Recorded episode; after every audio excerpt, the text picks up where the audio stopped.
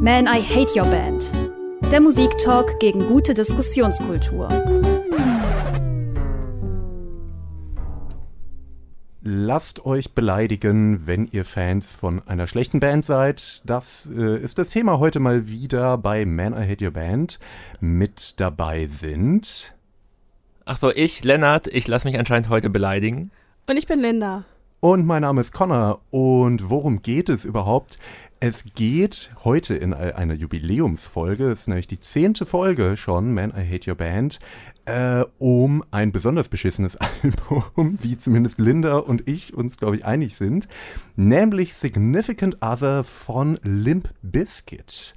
Und Lennart, du findest das offensichtlich gut? Dazu kommen wir gleich. Dazu, Aber es ist ein Klassiker, der dieses Jahr sogar 20-Jähriges feiert, äh, was ich ja. gar nicht so gedacht habe. Ich, ich bin alt, habe ich dann mir gedacht. Das geht mir genauso. Da wollen wir doch als erstes, würde mich mal interessieren, du hast jetzt gerade schon so ein bisschen rumgerudert, dass du es gut findest. Ähm, für mich ist immer bei so älteren Platten die Frage, fandst du es damals halt einfach cool und bist jetzt so ein bisschen nostalgisch oder hast du es erst später für dich entdeckt und findest es Wir geil? starten direkt in den Real Talk, bevor es die Anklage gibt. Das komplette Konzept wird durcheinander gebracht in der zehnten Folge. Na gut. Ähm, ich fand es damals gut, als elf, zwölfjähriger, der ich war. Wie ich es mittlerweile finde, das können wir in der nächsten Dreiviertelstunde in zusammen rausfinden. Herausfinden.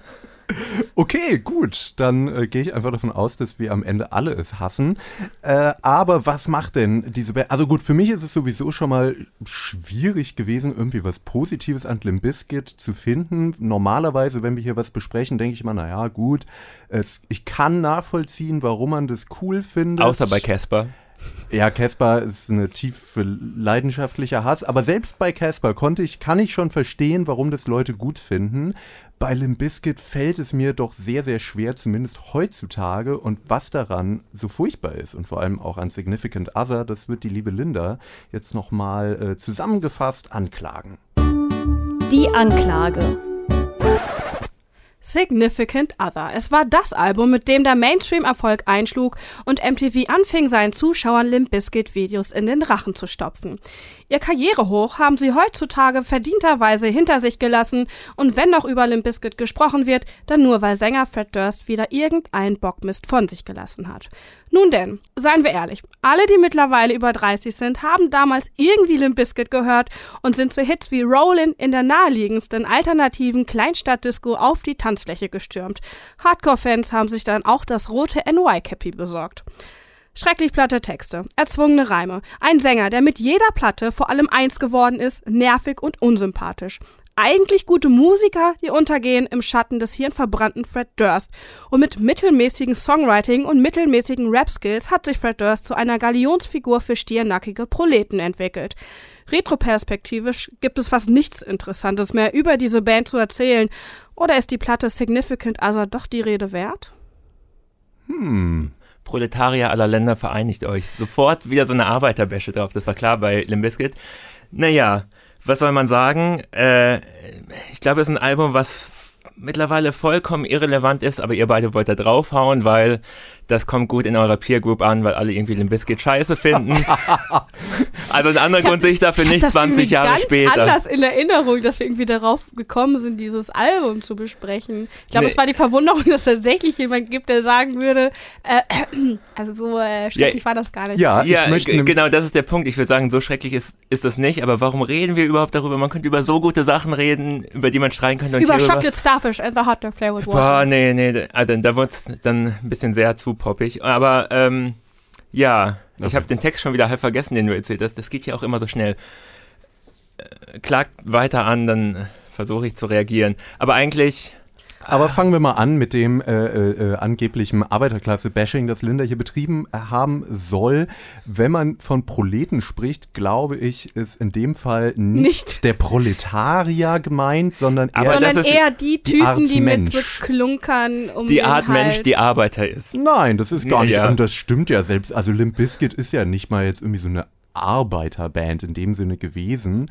Das ist halt einfach eine sehr aggressiv auftretende, protzige, ja, unsympathische Band. Also prollig im Sinne von protzig, nicht? Um, also für mich. Genau, also zumindest. also so ist das auch gemeint. Ich würde niemals, ich glaube, wie jemand aus dem Punk kommt, bin ich die allerletzte, die sagen will, oh, wie schrecklich dieses, äh, dieses Fußvolk. Also ich würde das schon sagen, ähm, aber. Ja, aber im Gegensatz zu dem Punk, der oft aggressiv klingen soll, aber der Schlagzeuger wie so ein Duracell-Hase spielt, ist dieses Album mal wirklich eins, was aggressiv klingt. Und Aha, ja, da wollen wir gleich mal drüber sprechen, finde ich, weil ich finde es nämlich überhaupt nicht. Ich habe mir das angehört und war in großen Strecken vor allem gelangweilt, muss ich sagen. Aber es hat ja tatsächlich einen Nerv irgendwie getroffen und äh, diese aggressive Stimmung, die du ansprichst, die ist ja wohl auch rübergekommen. Da werden wir gleich nochmal drüber sprechen, was das dann für Auswirkungen hatte. Aber ich würde vorschlagen, wir äh, hören hier im Studio zumindest mal was. Äh, ihr könnt es auf unserer Playlist auf Spotify unter Man I Hate Your Band auch tun. Und wir haben uns äh, den größten Hit von dem Album, zumindest wenn man heute zum Beispiel nach Streaming-Zahlen äh, geht, nämlich Break Stuff, rausgesucht. Man I Hate Your Band. Break Your Fucking Face Tonight. Schöner hätte es Fred das gar nicht beschreiben können. Wird das fucking jetzt zensiert? Nee, ich Nein, wollte nur ins so Common Gadget reinwerfen, aber du warst zu so schnell. Schade.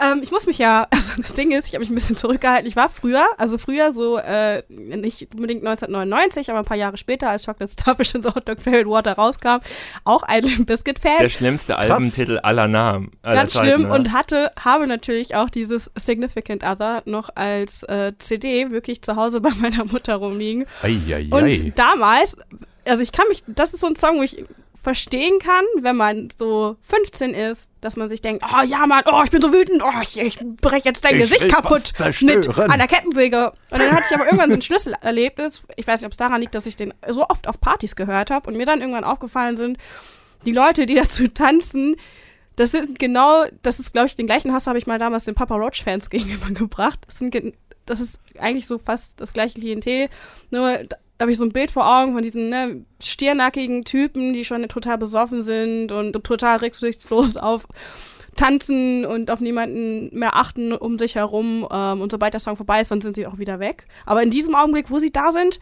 herrscht so eine richtig aggressive Stimmung, wo ich mir denke, oh, hey, irgendwie ist das überhaupt nicht cool. Das ist so, muss überhaupt nicht sein. Auf jeden Fall. Und ich finde, der Na, Unterschied... Wieso darf aggressive Stimmung nicht sein? Also ich finde, also äh, aggressive Stimmung darf auch gerne mal da sein und man darf die auch gerne mal rauslassen, solange ja, man das nur beim Tanzen rauslässt und nicht irgendwo anders. So ein ja, gutes Ventil. Aber wenn man jetzt, äh, es wird ja schon oft äh, in der Popkultur über gewaltverherrlichende Musik oder Kunst oder Kultur, was auch immer. Aber der Song ist doch nicht Gewalt. Also Natürlich ist er gewaltverherrlichend. Ich würde behaupten, bei ganz vielen anderen Interpreten ist es totaler Quatsch und da ist vielleicht eine aggressive Stimmung dabei, aber ansonsten gar nichts. Aber hier ist es ein total stumpfer Text, der nur darum geht, dass man irgendwas zerstören will, weil man ist so wütend.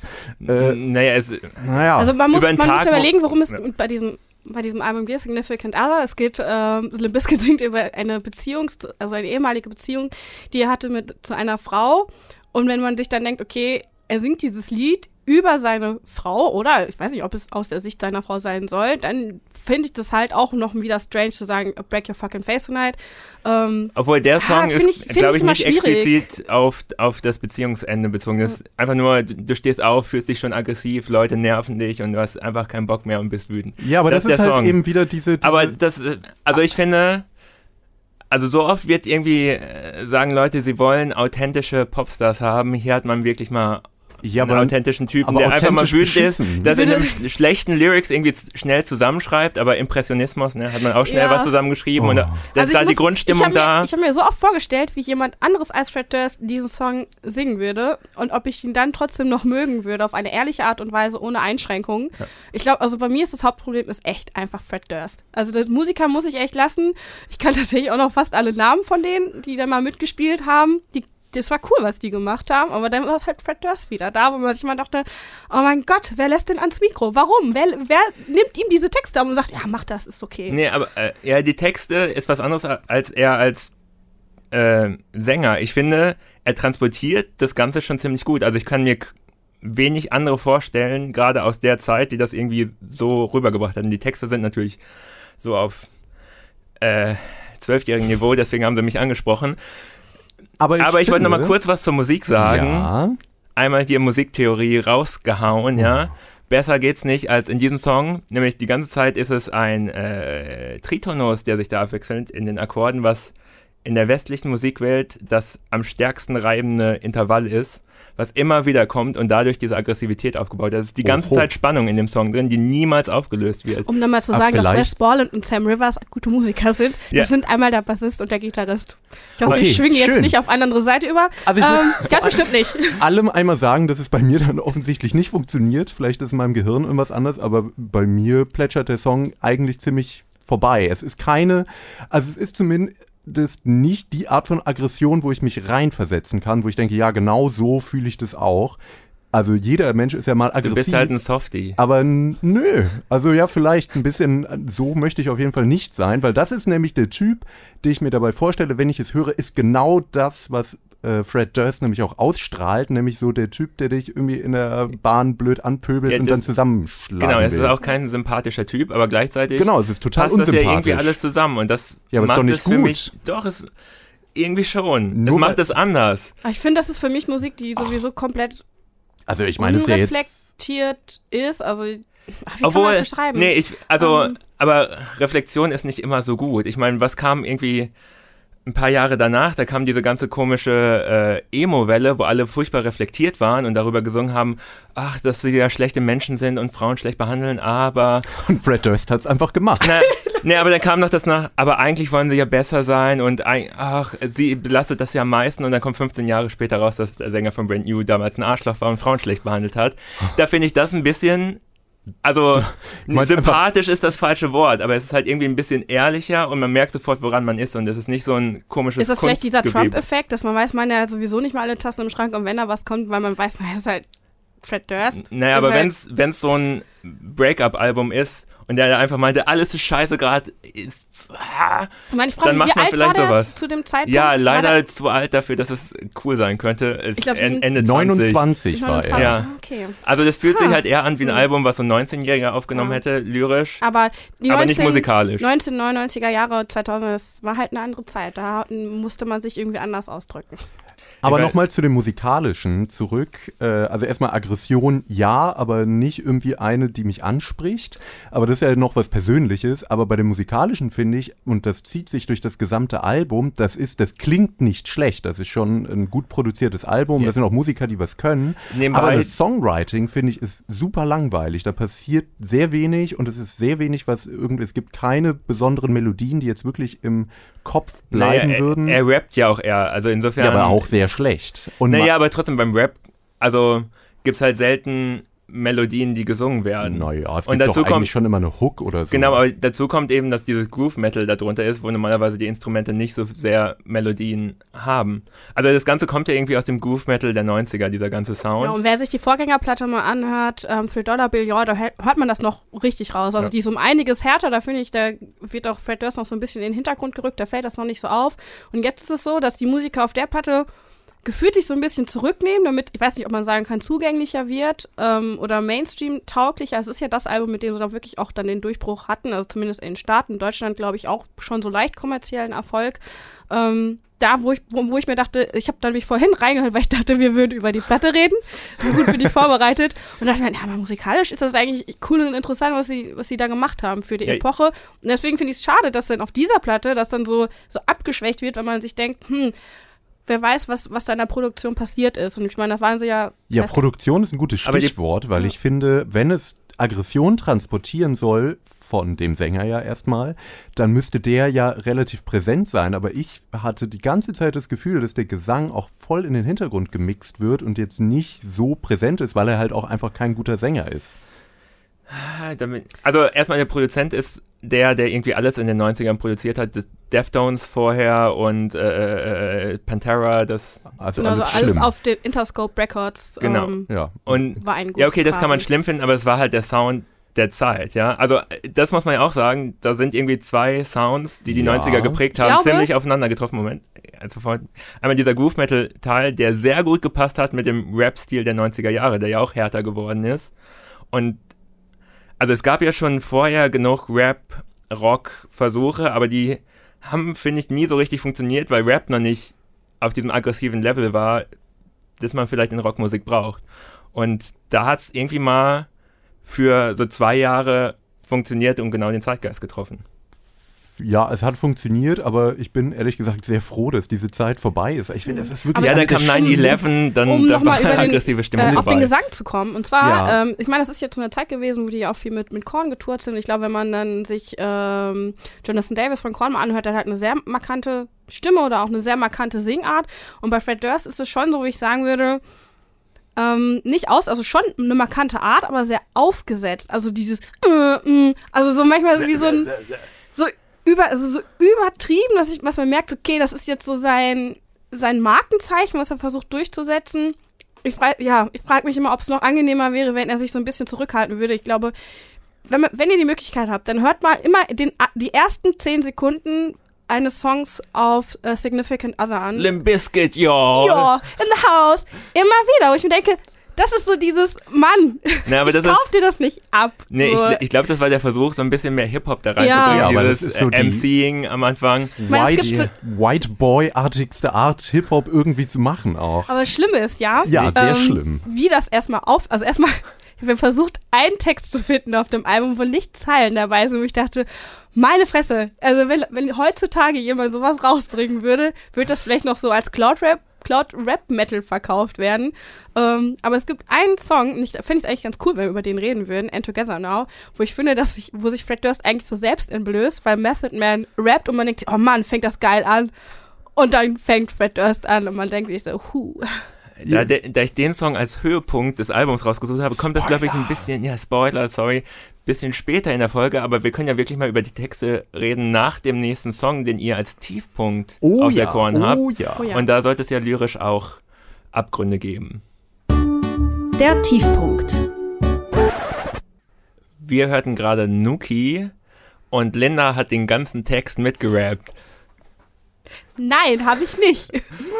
Also bitte, ich kann doch noch äh, das Glaubensbekenntnis, weil ich konfirmiert worden bin. Also das hat nichts zu bedeuten. Ach so, okay. Ja, ich, äh, zwischenzeitlich hatte ich ein bisschen das Gefühl, ich bin hier alleine plötzlich mit meinem Hass. Aber ich hoffe, Linda, das waren nur äh, äh, nostalgische Ja, es ist kurze... alle, alles nur, es ist reine Nostalgie. Also ich, Früher war nicht alles schlecht. War nicht alles genau, schlecht. ich habe auch noch gute Erinnerungen. Also ich bin ja hier der Einzige unter 30, äh, von daher kann- habe ich auch keine nostalgische Erinnerung an dieses Album. Und ich bin auch ganz froh drum, muss ich sagen. Aber ich kann, äh, nee, ich kann Also ich- einfach wenig dran ich muss sagen, also mittlerweile, also muss man, also muss ich immer so über mich selbst lachen, dass ich ja diese Musik so geil fand und so wirklich rauf und runter gehört habe und dann mit 17 auch aufs Konzert gefahren bin, irgendwie 60 Euro bezahlt habe, um ein in Oh Oberhausen Gott. zu sehen. Und dann liest man sich die Texte durch und dachte ich, Mann, Alter, das konnte man nur mögen, wenn man noch nicht, noch nicht volljährig war und noch nichts anderes an Musik so wirklich mitbekommen hat, weil halt MTV so die Hauptquelle wirklich war. Ähm, aber Nuki zum Beispiel war auch so, ähm, ich musste es googeln, den Begriff, weil ich den nicht kannte und fand es dann umso stranger. Für die jungen Kids heutzutage, ich glaube, Nuki ist kein Begriff mehr. Was heißt das denn, Linda? Nuki heißt ähm, äh, äh, Sex. Ach so. Na, aber ich Ja, schon Sex mit Frauen, oder? Also, ich glaube, es ist. Ist das Darum geht es auf jeden Fall Ja, ja. in diesem Track. also, es Ich- glaube ich schon explizit weiß nicht, ob man- weibliche äh, ich frage mich die ganze. Zeit lang, ob, was Aber- das deutsche Pendant für, dafür sein könnte. Ich habe gegoogelt und da stand Geschlechtsverkehr. Ey, Finde okay. ich als äh, Oder ob es irgendwas. Titel von einem Song auf jeden Fall äh, mutig. Auf jeden Fall meine ich, es ist nicht so krass vulgär. Es ist Okay. eher sowas wie, ja, der Es, Schäferstündchen. es klingt ja auch lustig, Nuki. Ja, und dann das dann noch auf Cookie zu Cookie zu reimen, Nuki und Cookie zu reimen, ist so, hm, was reimt sich darauf? Ich gebe mal bei Google, ach, gab's Google damals überhaupt schon das Wort Nuki? ja, aber das wäre das Wieso wäre ja heißt alles das eigentlich lustig. Netflix and Chill und nicht Nuki und Netflix? Das finde ich viel besser. Ja, das wäre ja alles gut und schön und lustig, wenn der Text dann nicht, also der ist schon sowieso schlecht, aber er ist halt auch, also er zeigt halt irgendwie so ein Frauenbild, was schon sehr Nee, fragwürdig nee, aber das ist Also jetzt ja ein- der Breakup-Song. Das ist der große, Ja, emotionale Also man Breakup-Song. muss sagen, er sagt, I did it all for the Nuki, also ich habe es nur gemacht, um mit dir schlafen zu können. Genau. Jetzt kannst du dir diesen Keks nehmen. Ja, aber so wie ich den Song verstehe, was er, also er ist natürlich auch so ein, er rotzt einfach ein paar Zeilen hin, das ist so Genau. ein bisschen wie bei den Beatsteaks, man benutzt ein paar Floskeln, dass es irgendwie gut im Text klingt und das war's. Aber so wie ich es verstehen habe, sie hat ihn irgendwie betrogen und schlecht behandelt und er hat es irgendwie lange ausgehalten und ich glaube, das ist so eine Art Trotzreaktion von ihm, also So sieht er es wahrscheinlich nicht, dass Eben, er sagt, ah, mir eben. ging genau, also dabei denkt er vielleicht nicht. Aber es ist so ein, ah, ist alles scheiße, warum mache ich das überhaupt? Ach, wegen Sex, genau. Dann bin ich nämlich männlich. Wegen Sex habe ich das nämlich alles nur gemacht. ja, Und wenn man ja sich also aber das, das, auch das doch. Video anguckt, dazu, Ja. er geht ja einfach im Grunde nur spazieren in seinem Blog. Ja. Das ist alles, was passiert und dann rappt er so vor sich hin in seiner dicken, weiß nicht, Carhartt-Jacke Ja. oder so. Und es ist so... Und gesagt, alle haben sie damals auf dem Schulhof getragen, ja, die Carhartt-Jacken. Ja, also ich kann das Auch immer Linda nur so bestimmt. Na, das nicht. Ich Ich hatte eine nicht. Hedy Hansen-Jacke. Oh, Hoho. Aber ich hatte nie ein rotes NY-Cappy, weil die sehr teuer waren. mein Kopf ist zu groß für Cappies. Trauma der Jugend. Also ich habe mich ja gefragt und ich bin ein bisschen schockiert, Linda, dass du das gut fandst. Ja, weil irgendwie, Ja, ich, ich kannte ja nichts. Wir hatten ja nichts. Steine haben wir gefressen. aber irgendwie dachte ich, dass bei solchen Texten und dieser Attitüde, die so super Testosteron geladen ist und das, was man heute so als toxische Männlichkeit bezeichnen würde, ja ausstrahlt, dass das doch eigentlich Frauen als Fans komplett ausschließt, oder? Ja, also deswegen, das macht es ja noch so absurder. Aber mittlerweile ist das so eine Art von toxischer Männlichkeit, wo ich sage, also was, Ja, was heißt Ist toxische Obwohl, es ist ja Also- gar nicht so über, übertrieben. Er erzählt ja nur die ganze Zeit, dass er wie schlechter behandelt worden ist. Also irgendwie ja. erzählt er ja nicht, dass er der coole Typ ist oder so, also sondern es ist ein nur so bisschen Wein, Rumwein. Rumwein, also das ist genau. So, so weinerlich. Ich glaube, deswegen kann ich Rumwein. das nicht, also nehme ich das nicht so, also finde ich das, also kann man diesen Mann auch einfach nicht, Ja. kann ich ihn nicht, also nicht im Sinne von, oh, Männer dürfen nicht rumweinen, nein, im Sinne von, er macht da so ein Fass auf, wo man sagt, ja, jetzt get the fuck over yourself. Ja, und gleichzeitig dicke Hose, der versucht irgendwas Ja, genau. zu verdrängen während des Songs und so. Und das ist doch irgendwie niedlich, finde ich. Ja, wenn du das so reflektiert siehst, aber das tut er ja nicht und das tun aber auch Die die, die, Kids, nicht. die äh, sich das damals angehört haben, ja auch nicht. Und es geht im Endeffekt halt nur darum, dass er sich halt äh, profiliert, dass er eben doch der geile Typ ist und die Olle halt nur gebankt hat. Aber Naja, aber eigentlich. äh, Hast du mal so mitgekriegt, wenn Leute sich trennen, was für ein Scheiß die erzählen? So Ja, aber hört sich machen- das an. Ja, aber die so machen- hört sich das Ja. an. Das ist doch. nein. Aber ich frage mich gerade, ich meine, also ich hatte das Gefühl so, damals als das Vor allem machen die ähm, das nicht öffentlich. Anfang, Ja, okay, äh, sorry. doch, mittlerweile macht man das öffentlich. Mittlerweile macht man alles öffentlich, ja. Alles ist auf Insta auch. Naja, egal. wir lästern dann ob, über ob diese Leute, Leute. Ob Leute aus der gleichen Altersklasse von Fred Durst auch diese Musik moch, also das frage ich mich. Also ne, so als Teenager kann ich verstehen, Nee, dass du, dann, nee, gerade das wenn ist du Mu Musik für Teenager. Ich Ja, kann das irgendwie es- nicht. ich glaube, wenn das heute rauskommt, also ich glaube, das wird mit, also ich, der würde mit solchen Texten, glaube Leute, die so alt waren wie er, würden sagen, das klingt nicht wie Kurt Cobain, das ist gar Ja. nicht rau genug und so und der soll sich mal umbringen. Keine Ahnung. naja, aber Hm. vor allem hatte Kurt Cobain halt ja auch völlig andere Texte und irgendwie hat auch ein bisschen weiteren Horizont gehabt, würde ich mal behaupten. Na, na, da bin ich mir. Oh, guck dir mal eine Kurt Cobain-Doku an, das ist äh, Ähm. entzaubert alles. Ah, naja, Ich glaube, das Problem ich ist halt, man kann, also ich habe das Gefühl, man kann Fred Durst einfach nicht mögen. Wie gesagt, schaut euch die Texte an. Ich könnte, ich mache das ja immer gerne. Ich mag zitiere Fred ja auch Durst ganz auch nicht. gerne.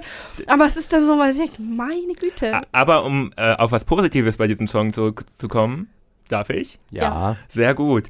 Ähm, der Song an sich, die Produktion, ja, der ganze Aufbau, mega gut.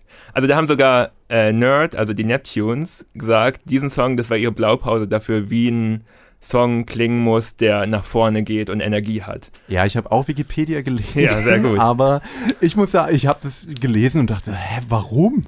Weil es ist halt, es ist okay, aber das, es wurde ja auch so gehypt, dass das dann eben sie äh, sozusagen das Beste aus der Hip-Hop und der Rockwelt vermengt haben. Und was ich da höre, ist halt eigentlich auf der gesamten Platte vor allem, ich höre so ein paar Scratching Sounds und darüber halt einen metaligen Rocksong. Aber hört, Einen schlechten Rapper dazu. hört nicht auf Connor, hört nochmal in den Track rein, hört euch die Strophen an, was da für ein geile Basslines abgehen und so. Ja, okay, aber das kann ich ja auch ohne Hip-Hop haben. Also das, dieses Crossover. Aber was soll denn dieses, was soll denn dieser Hip-Hop? Der soll mal raus aus meiner Musik, oder was ist dein Argument? Nein, es ist für mich einfach nicht, dass es ein gelungenes Crossover, wo du beide Genres wirklich drin irgendwie vereint hast, ist, sondern ich nehme mir irgendwas generisches aus dem Hip-Hop und packe das schnell in meinen Rocksong, damit ich irgendwie anders klinge als der Rest. Aber es ist jetzt nichts, wo ich. Aber ich würde ja fast sagen, dass es, also generisch ist da nichts, weil das sind ja keine typischen Hip-Hop-Texte, die zu der Zeit Texte stattgefunden haben. nicht, musikalisch jetzt. Ja, musikalisch Also aber ja auch nicht. zu rappen. Also d- das schon, er hat natürlich den 90s-Rap Ja. irgendwie aufgenommen. das klingt ja wie eine Parodie. Ja.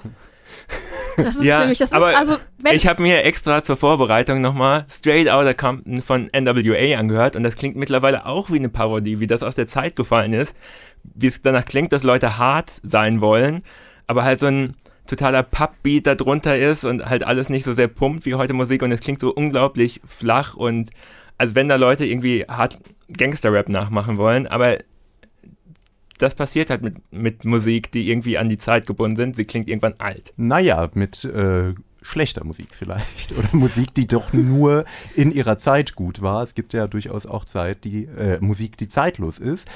Aber wir wollen doch mal wieder zum Text zurückkommen, weil das mit dem Nuki und dem äh, ja, äh, fragwürdigen äh, Frauenbild, das bringt uns doch sehr gut zu Fred Durst als Person. People are People. Menschliche Entgleisungen. Ja, der gute Fred Durst war ja damals ein großer Star und äh, ist unter anderem bei den Video Music Awards äh, aufgetreten und da vielleicht nicht so ganz äh, passend zu seiner Fanbase und dem rauen Image, was er sich gegeben hat, zusammen mit Christina Aguilera, die damals gerade ja großer Popstar war, ähm, wurde dafür dann als Sellout kritisiert und dass das ja gar nicht gehen würde von verschiedenen anderen Bands. Sein öffentliches Statement darauf, I did it all for the Nuki. ja, sympathischer Kerl, oder? Promo kann er. Fred ist halt, er ist auch irgendwie einfach schmierig. Also wenn man, es gibt manchmal so Tour Diaries oder so Footage, das dann auftaucht oder wo dann beschrieben wird, wie, ja, genau, also so wie das Backstage damals abging, als sie mit Connor noch auf Tour waren, ähm, was die da an Groupies alles abgeschleppt haben. Wenn er in seinen Texten dann wieder, da, auch auf der Platte übrigens Significant Other, Significant Other ist ein Song, wo er dann quasi von dem Tourleben erzählt, wie er in jeder Stadt ist und ey, und hier hat er, macht er dies und das mit den Mädels und in der Stadt da mit den und den und es ist so, also es ist so unfassbar stumpf. Und das ist wieder, wo ich sagen würde, ey, der ist so protzig, der stellt sich dahin und denkt sich wirklich so, ich bin halt Fred Durst, so, ich bin schon ein bisschen geil. Ja, vor allem, wenn man sich den Typen dazu dann anguckt. Also das ist dieser, dieser schmierige, nun irgendwie sowieso schon ein bisschen eklige Typ, also, also für meinen ja, der auch Bild teilweise zumindest. dann über Twitter im Netz so ganz, also super, also so dubiose Aussagen macht, der sich irgendwie ähm, versucht inter interessanter zu verkaufen, als er eigentlich ist. Man, guckt euch mal seine Instagram-Seite an, da waren vorher normale Bilder drauf. Der hat Instagram? Ja, ich muss da sofort gleich draufgehen. jeden Tag einfach, ich weiß es auch nicht, kann ich habe es vielleicht nur angeguckt, der ein Auto und dann steht da irgendwas in der Beschreibung mit drin, ähm, ach, keine Ahnung, weiß ich nicht, äh, irgendwas nicht im Sinne von, ich bin geheimnisvoll oder ich will euch damit verwirren, wenn man sich denkt so, oh mein Gott, Alter. Ja, ich und er hat jetzt auch ein, Wien. Ja, weiß man nicht, er hat jetzt auch einen Film, der war Film produziert, ähm, du möchtest über The Fanatic reden? Na, ich, ich sofort danach, ich wollte ja. kurz was zu Instagram sagen. Wieder, der weiß, wie Marketing funktioniert. Der, also ich habe Instagram noch nicht ausgecheckt, aber er ist da anscheinend aktiv und macht genau das Bild, was er von sich irgendwie präsentieren will, will äh, was ja vielleicht auch gar nicht der richtige Fred Durst ist, das weiß man ja nie so bei einem Künstler. Obwohl bei dem, ich möchte Fred Durst auch gar nicht so sehr verteidigen. ähm, aber warum reden wir eigentlich nur über Fred Durst, ist ja auch eine große Frage. Das ist ja eine Weil Band mit fünf Mitgliedern. Ja, aber die anderen Bandmitglieder doch stark in den Hintergrund rücken, hinter dem sehr großen Ego ihres Sängers. Ja, wobei man zum Beispiel sagen muss, Wes Borland, äh, also, also, ich kenne unter anderem den Namen, weil Wes Borland war derjenige, der in der Band äh, manchmal so schwarze Kontaktlinsen hatte, der sich so, also was heißt verkleidet hat, aber schon man konnte ihn schon auf jeden Fall wiedererkennen. Ja, auch in Dann, jedem Video eine andere Ver Genau, und ich meine, der war auch für das Artwork für die Platten war der auch mitverantwortlich. Und das waren, waren coole Sachen. Er hat, glaube ich, auch dann Videos mittlerweile also eine Zeit lang gedreht. Dann war Wes Borland aber zwischenzeitlich weg, ist aber jetzt auch wieder dabei und äh, hat auch wieder diese Kostümierung. Kostümierung.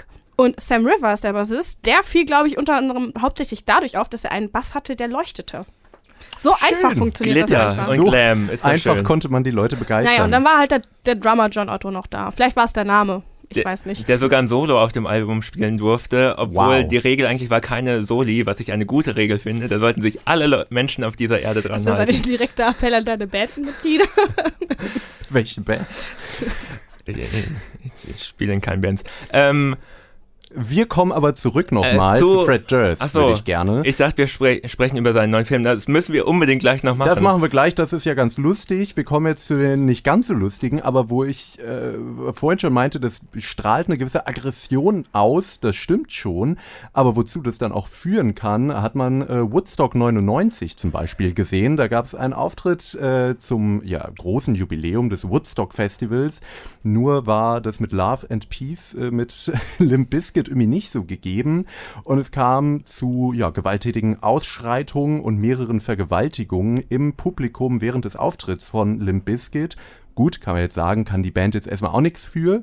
Aber Fred Durst hat, äh, während er gesehen hat, dass es da schon zu Ausschreitungen kam, äh, die Ansage gemacht, yo, verletzt euch nicht, aber fahrt auch nicht zu sehr runter, wir sind ja nicht Alanis Morissette. Also gibt mal richtig Naja, Gas. aber ob der jetzt abschätzen konnte, was da wirklich passiert, wenn da 20.000 Leute vorstellen. Also ich kann sagen, wenn ja. der 200 Leute vor einem stehen, sieht man schon nicht, was da passiert. Ja? Aber ich glaube, Connor möchte eher so auf diese Aggression eingehen. Genau. Warum, ja, aber dann Marilyn Manson ist schuld für Columbine und Computerspiele sind ja auch schuld an Das ist ja nein, das Quatsch. kannst du ja nicht vergleichen, weil du hast ja diesen Moment, das passiert, die sind jetzt auf der Bühne und spielen, das Publikum steht jetzt in dem Augenblick davor und rastet so aus und die Männer, die betrunken sind, rasten so aus zu der zu der Mucke, klar, man muss ihm nicht die Schuld aber geben, aber es ist irgendwas, macht ja dieses Gefühl. Ja, ist ja da, dass die, die, diese Aggression. Es ist nicht, klar, vielleicht hätte jede andere Band da spielen können, aber Limp Bizkit hat halt auch ein großes Publikum, was daraus besteht. Und dafür habe ich sie schon gesehen. Und das sieht man auch immer, wenn dann eben noch ein, ähm, wenn, das, wenn der Song noch läuft, dass das immer hochbrodelt. Ja, und das hat er sogar im Interview später nochmal gesagt, dass er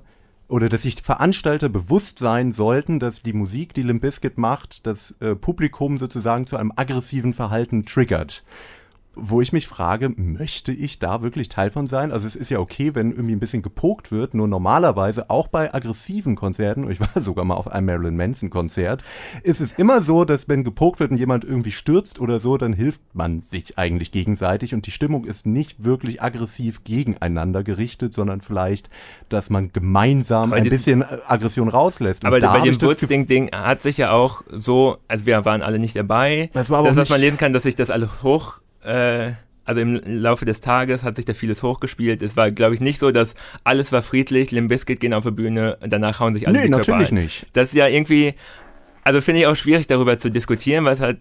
Ah, ich glaube aber, dass was also, Linda auch sagt, du warst ja auch beim Konzert dabei, dass es eben also die, eine das, Stimmung ist, ja. die da einfach getriggert wird, dass man einfach richtig aggro wird. Also, wie gesagt, man möchte jetzt nicht sagen, jetzt, oh, die sind jetzt schuld daran, aber ich finde, es ist ein Aspekt, den man nicht komplett auslassen kann. Also, wenn Alanis Morissette, nein, Finde ich, find ich schwierig, da was zu sagen. Wie gesagt, wir waren nicht da, man kann äh, da schwer abwägen, was da eigentlich noch für Faktoren waren. Aber es ist irgendwo ein Punkt, wo man sagen muss, das spielt halt in der Geschichte von Limp Bizkit auch eine Rolle, auch was irgendwie mit Erfolg ähm, zu tun, also der, der dann die, ich meine, diese Band war ja unfassbar, die waren ja, das war ja die Band damals. Die waren ja auf, bei, bei jeder Awardshow, die haben fette Videos gedreht mit Pete Diddy, irgendwelche Millionen Euro Videos und die hatten dann natürlich auch ein Publikum. Und ich kann mir vorstellen, dass es dann genügend gab, die dann letzten Endes auch einen falschen Gedanken hatten, dass die sich dann dachten so, naja, wenn man auf ein Biscuit-Konzert geht und das geht so ab, dann, dann muss man mit sowas rechnen. Ja, es ist halt, was ich eigentlich damit nur sagen will, es ist eben die, bei der ganzen New Metal-Schiene und bei Limp Bizkit ganz besonders, finde ich, ist es diese ja, eben vor allem Männer, die irgendwie protzig sind und die irgendwie zu viel Testosteron haben, die werden eigentlich dazu noch angehalten, jetzt das mal richtig rauszulassen. Während bei Bands wie meinetwegen Marilyn Manson oder Nine Inch Nails, die auch aggressive Musik machen, aber ganz andere Stimmungen eigentlich äh, angefacht werden. Ja, oder, und das ist nee, wenn man sich die breitbeinige äh, Agro. Ja, jetzt zum Beispiel mit ne, Linkin Park waren ja auch die, die dann gesagt haben, oh, die machen den Biscuit nach. Ja, das war ja, war damals ja, schon Quatsch. Also die haben nicht viel miteinander zu tun eigentlich, außer dass da auch wer rappt und ein bisschen Rockmusik drunter ist. Aber ja, aber es ja war schon so die gleiche Zeit, wo das ja, aufkam. Ja. Man kann, vielleicht kann man sagen, okay, Limp Bizkit haben, ich will nicht sagen Wegbereiter, aber vielleicht schon ermöglicht, dass Leute offener für sowas waren oder dass solche Bands auch einen Plattenvertrag bekommen haben. Oder mal mit Korn Vergleich, wie gesagt, die waren, ne, ich habe schon öfters erzählt, die waren jetzt ein paar Mal auf Tour, lange befreundet. Man hört auch, finde ich, teilweise so die Einflüsse von Korn bei Limp Bizkit. Und die ähm, schlechten Einflüsse von den späten Limp Bizkit auf die späten Korn. Aber ja. Es ist zum Beispiel bei Korn, gut, Korn kenne ich auch nicht, hm, nicht so gut. Also ich war nie großartiger Korn-Fan. Man kennt so die Hits natürlich, so wie Adidas, um einen schlechteren Hits zu nennen. Ähm, wo, wo ich nicht das Gefühl hatte, dass es diese, diese unterschwellige Aggressivität da ist wie jetzt eben bei Limp Bizkit, obwohl die ja auch la laut Also- und heftig waren für die, für die Zeit. Ja, aber, ja, halt auch bei Korn ist es vielleicht so ein bisschen bei Freak on a Leash und sowas, das ist ja auch schon Mhm. aggressiver, aber also bei Limp Bizkit will deswegen ich auch eher sagen, dass so eine. Pantera-Richtung und zum Beispiel Pantera ist ja auch einfach Gewalt nach vorne. Der ist auch ein großer Idiot, der Sänger und ein äh, leider mittlerweile verstorbener äh, Gitarrist, der sehr gut ist. Also äh, genau die Blaupause, nur dass Wes Borland zum Glück noch lebt und es hoffentlich noch länger tut. Ja. Ja, man kann immer fragen, muss so aggressive Musik sein, aber Na, ich finde halt nicht aggressiv in dem Sinne, sondern aggressiv im Ich will was kaputt machen, nicht im Ich bin wütend auf die Welt oder auf mich selbst oder was auch immer. Das ist ja, finde ich, schon was anderes. Ja, es halt, fehlt natürlich das, äh, Aggro. das Ziel. Er ist einfach eine Wut, die nirgendwohin gerichtet ist, aber so fühlt man sich ja manchmal auch. Und ja, die Frage ist immer, muss es Musik für Gefühle geben? Ach, ja, Ja. da, naja. Ähm, aber kommen wir, wollen wir zu einem lustigeren Thema ja, kommen? Der Ak- okay, ich sehe schon, es gibt nicht Wie so gesagt, viele Argumente dafür. Nee, also ich, Das Album ist halt, ist halt Limp Bizkit, ne? Ist halt Fred Durst. Ja, aber, Aber der Fred Film. Durst ist jetzt ja auch Regisseur geworden, hat schon ein paar Filme äh, gedreht. Und aktuell, ganz aktuell, läuft in den Kinos The Fanatic. der läuft doch bestimmt nicht mehr. Äh, nee, ist ein glaub, der hat- absoluter der hat- Megaflop geworden. Aber richtig. Aber mit einem äh, Star, ich mache gerade Anführungszeichen, äh, in der Hauptrolle, nämlich ähm, äh, äh, ja, der Typ, wo ich auch immer vergesse, wie er heißt. John Travolta. John Travolta, ah ja. der, äh, also, der gerade, das ist das Lustige eigentlich daran, Unmengen Filme, so low budget produziert, der hat anscheinend dringend Geldprobleme. Ja gut, Ähm, weil wahrscheinlich äh, größere Studios einen ausgewiesenen Scientologen vielleicht nicht Ich glaube, das ist nicht das große Problem. Ja, der war, war Ende der 70er mal erfolgreich. Und dann hat ihn irgendwie äh, der, oh Gott, Quentin Tarantino. Quentin Tarantino so aus der Versenkung einmal gezogen, dann war er cool für zwei Jahre wieder und ist dann wieder verschwunden. Also das ist kein guter Schauspieler, ja, in keinster Weise. Aber um über The Fanatic zu reden, ja, unfassbar schlechter Film. Und es gibt ein wunderbares Review, ähm, wenn man sich auf einem, diesem Videoportal YouTube mal rumschaut, wo einer wirklich beschreibt, dass er meinte, der Film ist so schlecht, aber auf eine Art und Weise so unfassbar unterhaltsam, dass man, weil man sich denkt, okay, was hatte Fred Durst für einen Gedanken dabei? Ist das vielleicht seine Idee gewesen, dass der Film so schlecht sein soll, mit Absicht? Ähm, man muss sagen, in dem Film geht es darum, The Fanatic, um einen, einen fanatischen oder einen Stalker-Fan im Grunde. Und dieser Fan, gespielt von John Travolta, googelt es, schaut euch das Foto dazu an, wie er aussieht. Er hat so eine Defizite, hat Ja, so also- mentale Defizite. Ja, soll Falls ihr Tropic Thunder kennt, er befolgt nicht die oberste Regel, wenn man solche Rollen spielt. Genau. Ähm, also so dermaßen absurd und Fred Durst selber hat sich auch dann irgendwie zu diesem Flop irgendwie so geäußert nach dem Motto so, ja, das habe ich auch, auch erwartet, wo man sich auch denkt, ist das wieder nur so, eine blö so ein blöder Marketing-Gag, dass er sich dachte, ha, ich habe hier jetzt John Travolta, ihr schaut euch jetzt alle diesen Fan, also diesen Film an, ähm, obwohl es, weiß ich, ich weiß es nicht, ich weiß nicht, was Fred Durst mit diesem Film machen Also, wollte. Ich Was, das Gefühl, nicht. was ich habe, ist, dass er sich sagte, cool, ich habe meinen Star, mit dem ich was machen kann. Und wenn man sich den Film anschaut, also so bildtechnisch und so und die sonstige Regie, ist okay. Also nur John Travolta fällt halt so total raus und da hat man das Gefühl, Fred Durst konnte halt nicht gegen den angehen. John Travolta hat gesagt, ich spiele das jetzt so, ich bin Künstler. und Fred Durst konnte nur sagen, Das ist wirklich okay, schlimm. du bist mein Oh. Star. Oh Gott, Aber, oh Gott. um mal so fühlt wieder- sich dieser Film Naja, an. aber ehrlich gesagt, die Story, die hat er auch Fred Durst geschrieben tatsächlich. Er hat das Drehbuch und die Grundstory geschrieben. Ja, aber von der Grundstory zu dem, was da aufgeführt wird, das ist wirklich, das, das kann man, glaube ich, nicht im Kopf Wort- sich vorher ja. so ausdenken. Also ich so, kann's so, echt, guckt euch das an. Das ist so, man will auch nicht die falschen Worte verwenden, aber es gibt auch in dem Film so eine Szene, ich glaube, die taucht auch im Trailer auf, wo dann so ein Typ im Auto sitzt und es läuft Limp Bizkit und der Sohn fragt so, ey, was ist das? Und er so, Mann, das ist so eine richtig geile Band, die ich damals immer gehört habe. Das muss man erstmal bringen. das fand ich, ist ein cooler Move. Äh, ja, äh, Das vielleicht. passt zu dem Gesamten, aber ansonsten, Das stimmt. ja, äh, oh. Aber John Travolta, ich meine, äh, Wir hat genug schlimme Filme gedreht und der reizt sich dir gut ein. Ganze abschließen mit einem schönen Zitat, was ich glaube, der Rolling Stone geschrieben hat zu The Fanatic. An actor who should retire meets a director who never should have started. Obwohl ich das zweite nicht unterschreiben würde, ich glaube, der könnte so, okay, Man eine weiß Folge nicht, was er Game of wollte. Thrones könnte der schon Regie führen, ist kein Problem. Von der letzten Staffel vielleicht. Ähm, aber wir äh, sind zu weit weg von der wunderschönen Musik von Significant Other und Komm. du hast jetzt noch äh, die Chance gehabt, dir was auszusuchen. Ja, eigentlich wäre mein, wär mein Höhepunkt ja Break Stuff gewesen, aber das haben wir schon als ersten Hit besprochen, deswegen gibt es jetzt End Together Now, wo ich gleich vorweg schießen muss. Das ist ein reiner Hip-Hop-Song und da merkt man, dass vielleicht Fred Durst nicht der beste Rapper ist, aber es ist ein super produzierter Hip-Hop-Song. Der DJ von Gangster ist für die ganzen Samples zuständig. Method Man ist mit drauf. Äh, von Wu-Tang Clan, der damals riesig war und das Ding im Hip-Hop, was ich auch eigentlich gut finde, weil das bringt wieder verschiedene äh, Subkulturen so wie irgendwie zusammen. Linkin Park und Jay-Z. Ja, Ja, was besser ist, das äh, können Oder wir Run jetzt gleich DMC und Aerosmith. Besprechen. Wir hören jetzt erstmal End Together Now von Limp Bizkit und ihr könnt es in unserer Spotify-Playlist Man I Hate Your Band nochmal nachhören. Man, I Hate Your Band. Der Höhepunkt laut Leonard And Together Now von Limp Bizkit's Significant Other und ich würde dir sogar zustimmen, aber auch gleichzeitig dazu sagen, das ist auch der Song mit dem allergeringsten Limp Bizkit Anteil auf diesem gesamten Album. Es wurde produziert von DJ Premier, von Gangster, ja. äh, dann äh, ein Feature mit, von Method Man und man hat auch den Eindruck, Fred Durst kommt einfach relativ wenig vor und immer wenn er vorkommt, denkt man, ah ja, jetzt könnte Ja. er auch wieder vorbei sein. Method Man könnte man wieder ans Mikro Ja, Ja. wirklich. Aber, Ja. will- aber man muss auch mal bitte nochmal auf den Titel hinweisen, wie der geschrieben wird. Oh ja, sehr N, cool. also eine N, ein, ein N, zwei und dann Gather.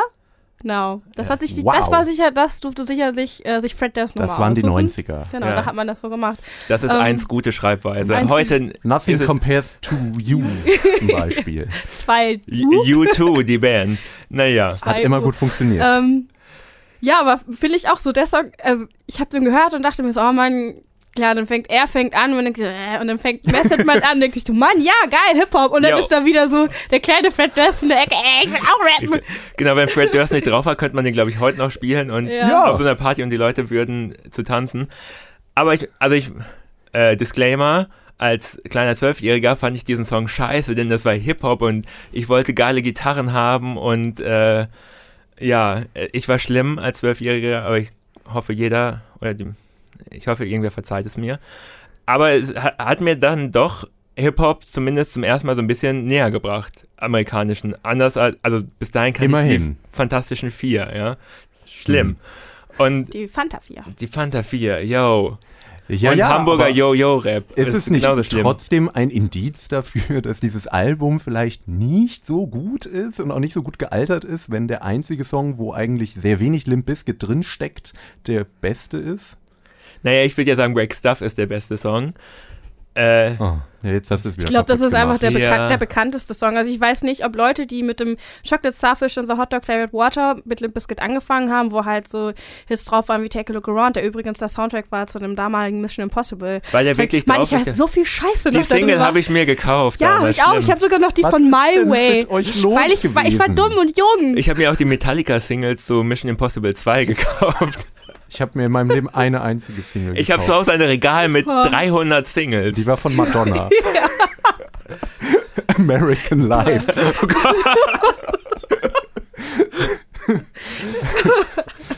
ähm, So viel zu mir Ja. als Zwölfjährigen. also ich, ich, ich glaube, dass vielleicht die meisten Limp Bizkit-Fans ähm, auch nur Break Stuff von der Platte kennen. Also ich glaube, ich habe immer das Gefühl gehabt, Significant Other ist hier in Deutschland nicht mal ansatzweise so bekannt wie ja Chocolate klar, äh, Starfish. Chocolate Starfish ist auch das deutlich poppigere. Also da sind ja wirklich Hooks drauf. Die fehlen mir Die- hier ehrlich gesagt. Weil, wenn das jetzt gute Musik wäre oder experimentelle oder was auch immer, dann würde ich ja darüber hinwegsehen können. Aber was ist denn gute Musik oder Exper Also das kann man ja gar nicht. Naja, wenn da Feature irgendetwas. mit einstürzenden Neubauten. Na, du weißt schon, was ich meine. Nein, ich, ich, weiß, ich weiß nicht, was du meinst. Wenn da ja. jetzt irgendetwas drauf wäre, was ich vorher so noch nicht gehört habe, was außergewöhnlich ist. Naja, du hast es damals nicht gehört. Also für mich Ich war glaube, das das wirklich ist da was Neues. tatsächlich ein Unterschied. Aber wenn ich, wie gesagt, Vielleicht. Also du, du hast die ganze Sachen, die danach kamen, irgendwie mitbekommen und dachtest, äh, was Aber das? eigentlich Aber- war das auch nichts Neues, weil es gab doch zum Beispiel Korn schon. Es, Ja, aber Korn, bei Korn wurde nicht gerappt. Nee. Das war, nee, aber so gar das nicht. war, so- ja, ist glaube ich so dieser Versuch von so, so Sprech, Sprechgesang, aber jetzt auch Oder- nicht so oder- rappen, wie oder, er das ähm, eben macht. Dingsbums, Killing in the Name of, äh, gab es auch schon. Ja, ja, ja, das stimmt. Obwohl die auch eher diesen ja. Funk, Funkrock teilweise drunter hatten oder sehr funkige Gitarren, was Ja, und jetzt gab es hier halt ein bisschen mehr in Richtung Metal fast schon. Ja. Aber sonst war es ja, sie haben ja jetzt das Rad nicht neu erfunden, würde ich mal behaupten. Und dafür fehlt mir es dann doch an irgendwie guten Melodien, die im Kopf bleiben. Es ist dadurch für mich weder besonders coole Popmusik, noch irgendetwas so herausragend Spezielles, dass ich da halt sagen würde, okay, es ist jetzt nicht wirklich Pop, aber es ist dafür anderweitig kunstvoll, cool oder so. Es ist halt weder noch. Ist im, ah, warum muss es denn gute Melodien haben? Das ist ja. Du Wel bist doch immer für die billige Popmusik. Nein, nein, ich bin nie für die billige Popmusik. Äh. Aber Na, zum ja. Beispiel sowas wie Velvet Underground und Nico, ja, da ist auch keine einzige Melodie drauf, trotzdem ist es ein gutes Album. Ja, aber das möchtest du hoffentlich nicht mit diesem Album hier vergleichen, weil das zumindest für die Zeit äh, schon krasse Texte hatte, weil es einfach, außerdem doch natürlich, wenn du Sunday Morning einmal hörst, bleibt der Song komplett in deinem Kopf, weil es super eingängig ist, ohne dabei jetzt auf krasse Hooks zu setzen. Äh, es war halt einfach was für die Zeit auch Neues. Und das würde ich bei Limp Bizkit nicht sagen. Nichtsdestotrotz, äh, den Song, den wir gerade, wir hier im Studio gehört haben, fand ich ganz okay. Ist ein ganz guter Hip-Hop-Track und das war für mich zumindest schon ein bisschen versöhnlich. Die Versöhnung. Allerdings habe ich auch ein bisschen das Gefühl, dass ich der am wenigsten äh, versöhnliche hier bin, weil bei Linda habe ich immer so ein bisschen das Gefühl, dass so ganz, also nur voller Hass ja, steckst du nicht, tatsächlich oder? nicht, weil, ich, weil man dann irgendwann so merkt, eigentlich kann man das nur so ein bisschen belächeln, weil es einfach auch letzten Endes ähm, eine Band ist, die, ja, die war da, die hat auch vielleicht geprägt, aber die ist jetzt auch wieder weg. Und äh, geprägt die, hat die gar nicht, also die, die hat uns ein neues geprägt Album in der Zeit. Genau, aber, aber äh, die Musik danach, also äh, New Metal war irgendwann vorbei. Genau, ja, und, es war einfach so, deswegen kann man den auch, also kann, kann ich das alles nicht so richtig, also das ist nicht schon irgendwie Hass, ich mag das auch nicht. Und ähm, es gab mal dieses schöne Zitat, was wir hier bei, bei, bei Herz mal hatten, ähm, beim Campus Radio mit, man kann ein bisschen hören, retro, perspektivisch, nostalgisch, in Grenzen. Was ja, ich finde, dass, weil man irgendwann, man muss sagen, ich glaube, ich als erwachsene Frau kann mit solchen Texten, die sehr, sehr viel Musik, also die unfassbar viel Musik hört, überhaupt nichts mehr anfangen. Aber deswegen kann ich mich immer nur selbst belächeln und belächeln und denke mir so, ja, mal so war das mit 15. Aber ne? du hast doch auch hier Drangsal verteidigt, da sind auch nur Schrotttexte dabei. Also der, der hatte auch keinen einzigen guten. Oder hier Nein. Much too much, too much, too much aus der anderen Ecke von Connor, das ist ja auch scheiße, ja. Ne, da sagt man, das ist Kunst. Fred Durst hätte sich halt auch einen Schal umschmeißen können und sagen, ich mache hier gerade Kunst und Nein. das ist eine Kunstfigur. Aber der Unterschied ist, dass ich würde sogar bei Drangsal, den ich auch nicht, also das sollte die Versöhnung sein, sorry. Finde, kaputt gemacht. Ähm, ich würde halt sagen, dass sowohl Drangsal als auch Bonaparte in einer gewissen Weise zumindest sympathisch sind. Aber Limp Bizkit ist halt nicht besonders gut sagen, und ultra unsympathisch. Nee, Vor allem oh, bei Fred Durst stimme ich dir dazu, beim Rest, na. Ich muss, das ist nämlich auch, Limp Bizkit scheitert für mich an Fred Durst. Ich glaube immer noch, wenn die sich irgendwann einen anderen Sänger gesucht hätten oder hätte es nicht funktioniert, ist meine Behauptung. Da musste ja, sowas Stumpfes drüber kommen, damit das Gesamtpaket ja, leider diese Wirkung hat. Wahrscheinlich ja, aber wie gesagt, wenn man an Limp Bizkit denkt, denkt, man hauptsächlich an diesen Sänger, der sich dieses rote Cappy rückwärts aufgesetzt hat mit seinen Adidas-Schuhen, weißen Shirt, Baggy Jeans. So, das ist, das ist ein halt Limp Bizkit. Ähm, aber wie gesagt, sind no, halt weg aber, vom obwohl Fenster. West Borlands ja, Masken ja. denkt man auch dran. Also es ist schon, sie haben auch visuell irgendwie was erzeugt, woran man aber Fred Durst war derjenige, der sich in einem, in einem Video I Eat You Alive die kleine Christina Ritchie rangezogen hat, auf die er stand, um mit ihr rumzumachen. Oh. Das, das fällt mir jetzt gerade ein. Ich, doch, Christina Ritchie ist ihr Name. Ähm, genau, und oder, oh Mann, oder hier einen ganz schlechten Cover, diesen Behind, Behind Blue, Blue Eyes, wo er dann mit Halle Berry rumknutscht. Das ist so eine ganz lange äh, Filmszene, wie er da einfach nur sitzt und sie, und sie küsst. Oh Mann, der ist so schmierig. Unfassbar. Der, der Film dazu ist übrigens auch ganz schlecht, hat aber bei mir persönlich, egal, ist eine lange Geschichte, liegt mir sehr am Herzen, dieser Film. Oh. oh ähm, ja, also alles, was nach diesem Album kam, wurde halt sehr poppig. Und, aber Behind Blue Eyes, dadurch habe ich äh, so Who, Who, kennengelernt, durch das Cover. Ja, nee, ich war damals schon so cool, ich kannte erst Who und fand das dann schon sofort scheiße, dass Limp das gecovert haben. Ich wusste es auch damals nicht, aber ich fand es auch damals schon schlimm, muss ich äh, sagen. Einer der schlechtesten Cover, die ich jemals in meinem ja, Leben sollte habe man irgendwie nicht machen, wenn man Live übrigens auch spielt das nicht die Band, sondern es wird einfach nur das Playback von The Who abgefeuert. Und um nochmal, was, was mir jetzt noch einfällt, was ich auch noch hinterherwerfen muss, und zwar ist Limp Bizkit ja nochmal auf Tour gegangen mit, die haben ja nichts Neues rausgebracht. Doch, mehr. doch, die Dieses haben noch. Results My Very war, glaube ich, noch. Ja, aber noch sie hat noch die irgendwas. Python Tapes. Irgendwas kam so Ende der 2009 oder so kam noch mal was, Genau. wo sie wieder richtig hart werden wollten. aber die waren jetzt letztes Jahr auf Tour. Ähm, und dann dachte ich mir so, was, was spielen die denn da? Und dann kam irgendwann heraus, also ich bin ja selbst nicht da gewesen und ich dachte mir, nee, also so einen Nostalgiewert haben die jetzt auch nicht, dass ich da 80, 90 Euro ausgebe, um mir diese Band anzugucken. Ähm, Berichten zu folgen, hat diese Band eine Stunde gespielt und zwar Medleys aus allen Songs. Das heißt, die haben nicht einen einzigen, das überall nachgelesen, dass die, die Leute sich beschwert haben, die haben nicht einen einzigen Song zu Ende gespielt. Das ist so wie Olli Schulz. Ähnlich unsympathisch wie Fred Durst. Äh, wollen wir langsam uns irgendwie versöhnen? Ja, also so richtig gut ist das Album natürlich nicht, aber Wir mussten ja über Ja. irgendwas reden. Ihr wollten ne? Also genau man- das man nächste das- Mal wieder was Aktuelles, irgendein, irgendein Indie-Idiot, der zu, auf Koks Scheiße labert. Das fände ich mal wieder gut. Gibt's sowas? Ich kenne keinen. Kenn ich Ich weiß nicht, nimmt Markus Wiebusch auch Koks? Oh, er ist ja einfach nur so ätzend. Das ist gemein. Jan Michael ist nicht hier, um sich zu verteidigen. Ja, Ja. dann würde das sofort wieder rausgeschnitten. Nein, also bei Limp Bizkit ist, glaube ich, aber auch so ein Phänomen, dass es halt diejenigen gibt, die das halt noch so im Stillen heimlich hören und geil finden und irgendwo freuen sich die Leute, wenn Breakstuff im Club läuft. Aber ich glaube, das sind auch Leute, die ein bisschen älter sind als Ja. wir, die, so, die da 14, 15, 16 waren, wo es halt wirklich die, die Hits damals waren. Mhm. Und Wo man noch die Videos sich alle ja, ich, kannte. ich, ich laufe auch bei Teenage Dirtbag auf der Tanzfläche, obwohl ich weiß, so gut ist der Song vielleicht nicht, Ja, aber das das muss man lustig. sagen. Das muss, das Ja. muss beim Limp Bizkit eigentlich auch bewusst werden. So, klar, die waren da, die hatten ihr Genre, aber das Genre ist tot.